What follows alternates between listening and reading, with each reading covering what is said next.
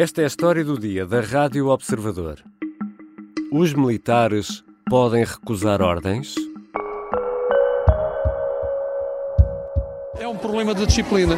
Não pode ser substituído, essa hierarquia não pode ser substituída por um grupo uh, da guarnição que começa a decidir se faz ou não faz as missões, porque não nós caímos no ridículo de um dia temos que fazer uma reunião geral antes de cada missão e de braço no ar votarmos se vamos ou não fazer a missão. O chefe de Estado-Maior da Armada fala em indisciplina na primeira declaração pública sobre o incidente com o navio Mondego, aqui registada pela SIC. Em Vila Real, Gouveia Melo diz que a disciplina é a cola essencial das Forças Armadas. Esta semana foi conhecido o caso de 13 militares da Marinha que recusaram participar numa missão de acompanhamento de um navio russo perto do Porto Santo, na Madeira. Metade da guarnição não quis embarcar. Alegou que o navio Mondego não apresentava condições de segurança. Mas tanto o comandante como a Armada garantem que o vaso de guerra reunia as condições para navegar em segurança. Pode um militar recusar uma ordem? Em que circunstâncias? E que eventuais crimes podem estar aqui em causa? Vou conversar com o advogado e major reformado Fernando Ferrador. Trabalhou no Tribunal Militar de Santa Clara, em Lisboa, e deu aulas sobre disciplina militar. Eu sou Ricardo Conceição e esta é a história do dia.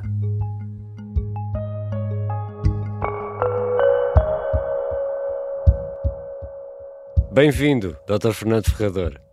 Olá, Ricardo Conceição. Podemos eh, começar por eh, separar aquilo que é procedimento disciplinar daquilo que é procedimento criminal militar, isto é, há um regime de disciplina e depois há um código, como o Código Penal, mas nesse caso para assuntos militares? É, é, é evidente que sim. Como sabe, a sociedade militar é uma sociedade devidamente organizada e, devidamente hierarquizada. Uhum. É evidente que quem não cumpre essas ordens, eh, quem não obedece a, essas ordens, fica sujeito a, um regime disciplinar, um regime disciplinar próprio, é o regulamento de disciplina militar, que é, que é, que é um pouco, mais, é bem mais rigoroso do que, por exemplo, o, o, processo disciplinar da função pública. E depois temos também o Código de Justiça Militar, que, que, que é pura se os militares cometeram, no, no exercício das suas funções, em crimes estritamente militares, quer em guerra, quer, quer em tempo de paz. E sendo tão específico, a justiça militar, já percebemos, é diferente da civil, ou seja, tem tribunais próprios ou não? Até 2004 houve tribunais militares que julgavam aquilo que nós chamávamos os crimes essencialmente militares. Com, com alteração à Constituição de 2004, o julgo que foi em 2004, é, é, teve como consequência a extinção dos tribunais, dos tribunais militares que julgavam crimes estritamente militares e, e, e, a justiça militar foi inserida na justiça civil. Isto é, nós temos agora um, um, um, código de justiça militar, mas é um código de justiça militar necessariamente leconar e em tudo aquilo que não esteja escrito no código de justiça militar remete-nos para, para o código penal. E então foram criadas em Lisboa e no Porto eh, duas secções, ou agora juízos, que julgam Agora, não os crimes essencialmente militares, mas nos termos do Código de Justiça atual, os crimes estritamente militares. Com magistrados militares? Todos os crimes militares são julgados em tribunal coletivo e estão dois juízes civis na, na, na composição do tribunal que julga os crimes estritamente militares. A sua composição são dois juízes civis e um juiz militar, nas várias instâncias, na primeira, segunda e terceira instância. Mas há uma polícia judiciária militar, há uma polícia própria. exatamente, com a alteração que houve em 2004, com a alteração da Constituição e, a extinção, extinção dos, dos, tribunais militares, que, como disse, julgavam os crimes estritamente militares, eh, eh, manteve-se, todavia, a polícia que investiga os crimes estritamente militares. Hum. Isto é, todos os crimes que sejam estritamente militares são averiguados pela Polícia Judiciária Militar. A Polícia Judiciária Militar tem competência exclusiva para averiguar este tipo de crimes. E mais, tem competência também, agora não exclusiva, mas competência para os crimes que eventualmente sejam cometidos nas instalações militares. E essa Polícia Judiciária Militar está sob a alçada do Ministério da Defesa, a Polícia Judiciária Civil está no Ministério é, da Justiça, não é? Para efeitos uh, hierárquicos e administrativos depende do Ministério da Defesa. Para efeitos de investigação, a Polícia Judiciária Militar tem dois chapéus. Hum. Um é o Ministério Público, na parte investigatória, obedece ao Ministério Público. Eh, no, no, no restantes aspectos, hierarquicamente, eh, disciplinarmente, obedece ao Ministério da Defesa. Oh, Dr. Fernando Ferrador, e isso depois não dá confusão? Claro, claro, olha, no, no processo de tanques houve alguma confusão. Mas, mas, na generalidade, apesar de ter dois chapéus, porque as pessoas, os investigadores da Polícia Judiciária e Militar, também sabem muito bem que devem obedecer quer num campo, quer no outro. Na parte da investigação, é evidente que obedecem a, a, ao Ministério Público, que nos outros aspectos obedecem à, à sua estrutura orgânica, eh, que é o Ministério da Defesa. Temos ainda de falar de disciplina, já aqui falou nesse ponto, a forma hierárquica como estão desenhadas as Forças Armadas, com diversos postos, eh, patentes e depois ainda subdivisões, significa que eh, a instituição militar só pode funcionar de cima para baixo, isto é, uma ordem de um superior é para cumprir sem perguntas, sem ser questionada?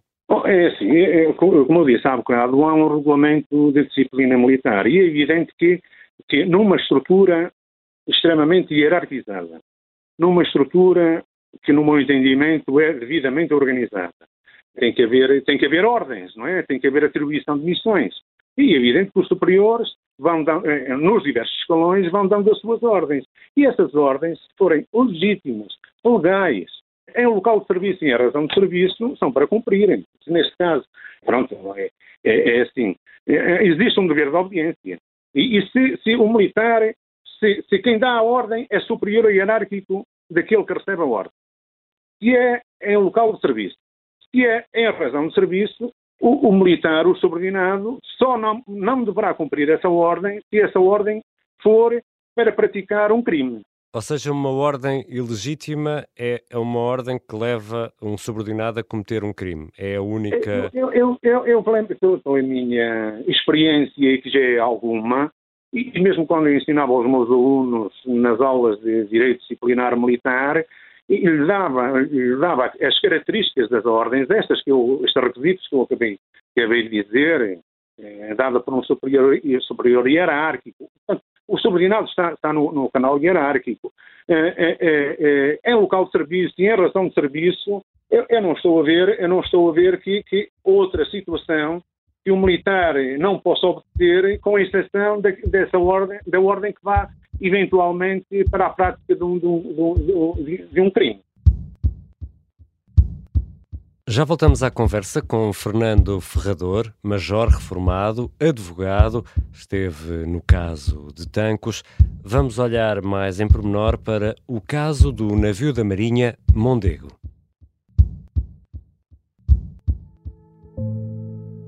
Vou deixar aqui uma recomendação. O Sargento na Cela 7 é uma série em podcast que estreou esta terça-feira, o primeiro de seis episódios, narrados pelo ator Pepe Rapazote e com música original de Noisarve, que estamos a ouvir, já está disponível. O Sargento na Cela 7 conta a história de António Lobato, o português que mais tempo passou em cativeiro na guerra em África.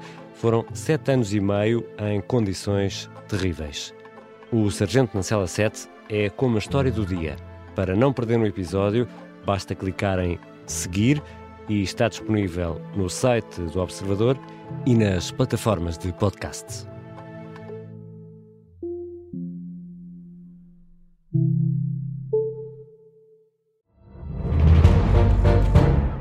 Saguei.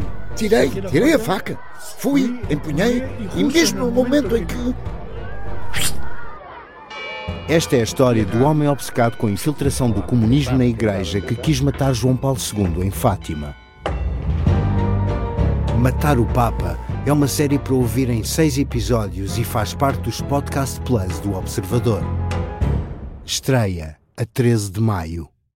Os Podcast Plus do Observador têm o apoio da Kia. Estamos de regresso à conversa com Fernando Ferrador, advogado, especialista em direito militar. Doutor, em tese é diferente ter um militar a recusar-se a cumprir uma ordem ou ter um grupo de militares a dizer não a uma ordem? Eu, eu julgo, eu, eu, eu, poderia dizer que são coisas diferentes, coisas diferentes. Eu, eu, não conheço bem o caso, o caso que nós estamos a, a retratar é esta, esta recusa ao cumprimento da ordem aqui dos, do, dos senhores marinheiros, que aconteceu, na, que aconteceu na Madeira, e é evidente que aqui o Código de Justiça Militar, no que diz respeito à, à, à recusa de cumprimento de ordens, faz uma, uma distinção entre a recusa singular e a recusa plural.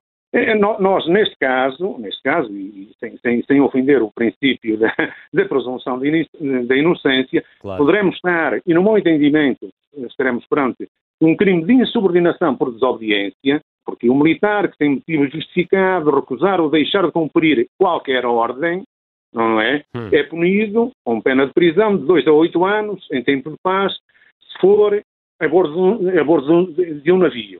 Isto, isto é o singular, é o singular. Por outro lado, pode haver uma, uma insubordinação coletiva, e agora já estamos a falar do artigo 90, número 1 do Código de Justiça Militar, que os militares em grupos de dois ou mais armados praticarem desmandos, tumultos, etc., serão punidos.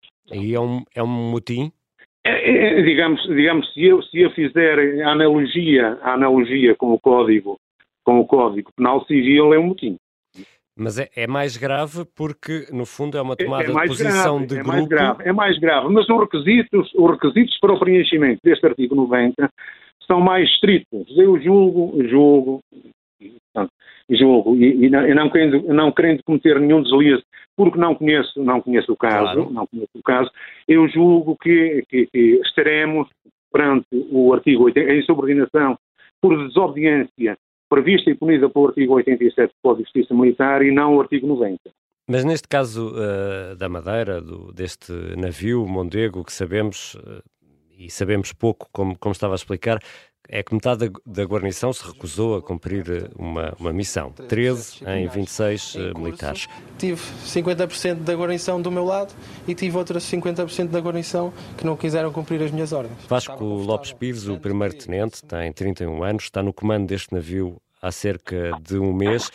Do ponto de vista militar, este oficial, que é quem comanda o, o navio, pode recusar uma ordem se o navio não oferecer condições de segurança para a tripulação? Portanto, o, o militar tem que cumprir sempre, eh, tem que cumprir a missão, tem que cumprir a ordem, tem que cumprir a ordem. Só, como eu disse há bocado, só não poderá cumprir a ordem, não deverá cumprir a ordem se essa ordem levar ao cometimento de um crime. Uhum. Claro que eu também não conheço, não conheço em pormenor eh, os alegados problemas que, que, que, o navio apresentava, mas eu julgo, e também por aquilo que já foi dito na comunicação social e, e, e a, própria armada, a própria Armada, a própria Marinha terá dito, que apesar de tudo a, a missão poderia ser cumprida. Eu não vejo causa legítima para que este militar, este comandante, este tenente nem sequer o comandante do navio não, não, não cumprisse a bordo. O senhor é, é, major reformado, agora mais, eh, está mais na atividade enquanto, enquanto advogado, mas conhece bem as Forças Armadas e temos ouvido queixas recorrentes sobre a qualidade e também a operacionalidade do material das Forças Armadas.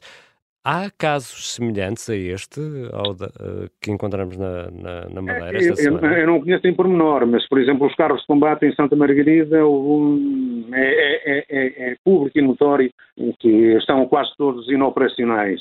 Os aviões da Força Aérea estão quase todos inoperacionais. Como é que eu ia dizer? Tem-se investido pouco, tem-se investido pouco nos últimos anos uh, nas Forças Armadas. A lei de programação militar não tem sido cumprida, Pronto, e isto leva, não temos militares, não temos, não temos pessoal, não temos material, e pronto, e apesar de tudo, apesar de tudo, as Forças Armadas, mesmo com falta de pessoal, mesmo com falta de material, eh, a levar a cabo as suas missões, mas com muita dificuldade. Mas eh, conhece outros casos semelhantes, por exemplo, uh, noutra, ah, ramo? casos semelhantes que tenham levado, quer dizer, eh, aquilo que me perguntou é assim, se eu conheço casos semelhantes de material que, que, que não, esteja devido, não esteja seguro, que seja inócuo. E que, eu exato. Agora, agora que haja casos de recusa eh, alegando estas circunstâncias, não conheço. Por tudo o que já nos explicou, eh, e centrando aqui esta, esta questão, eh, quase que em tese, metade da guarnição de um navio pode entender que não há condições de, de segurança e não cumprir a missão? Tanto que assumi que o navio tinha condições de segurança para navegar e falei disso à guarnição. Afirmei perante toda a guarnição que se em qualquer momento da missão sentisse que algum dos meus militares estaria em perigo, retornaria de imediato para o Funchal e abortaria a missão, se assim o necessário. Ou seja, pode dizer, Sr. Comandante, o navio não está mesmo em condições, portanto, nós não vamos zarpar, não vamos sair uh, deste porto. Isto é, de alguma forma, legítimo se realmente existirem problemas sérios com o navio? Bom, bom é assim. Eu continuo a dizer aquilo que disse há bocado. Eh, não há, no meu entendimento, não há causa para excluir o não cumprimento da ordem. No meu entendimento, quer, quer, seja, quer seja só um, quer sejam dois, ou quer seja a maioria, não, não estou a ver, não estou a ver que essa maioria eh, possa fazer valer perante o comandante que legitimamente não, não, vão, não vão cumprir a ordem dada. Nós não estamos aqui para nos divertirmos, Estamos aqui porque temos uma missão para cumprir e essa missão é das missões mais importantes para o Estado português. E sendo um caso de crime de insubordinação, estes homens podem mesmo vir a ser condenados a cumprir pena de prisão, é isso? Podem, podem. Aliás, eu até lhe digo mais, até lhe digo mais. É, para além do crime de insubordinação, poderão estar em causa a prática de outros crimes. Se for o crime de insubordinação, que provavelmente sentirá o princípio da presunção de inocência. Como é óbvio, como é irão, irão ser abertos os processos disciplinares e o processo criminal eh, e os, e os, e os militares arguídos, quer no processo disciplinar, quer no processo criminal, com certeza irão organizar a sua defesa. Presumindo, presumindo que efetivamente praticaram, praticaram estes factos e que não há nenhuma causa de exclusão da ilicitude, no meu entendimento, poderá estar em causa o crime de, como eu disse há bocado, o crime de insubordinação por desobediência. Não é? E, e, e, nos termos do número 1, a linha do artigo 87 do Código de Justiça Militar, é pena, a moldura penal vai de 2 a 8 anos, 2 a 8 anos. Aliás, aqui este artigo 87 até diz se for a bordo do, do navio. Mas poderão estar em causa também outros crimes. Por exemplo, a revelação de segredo. Será que estes militares tiveram conhecimento de matérias classificadas, isto é, o material estava inócuo, não havia segurança, e, e, toda esta matéria está ela classificada e eles agora revelaram-na. Uhum. Ao revelarem, podem ter cometido um crime que nós chamamos do Código de Justiça Militar, que vem no, no artigo 35, que chama revelação de segredos.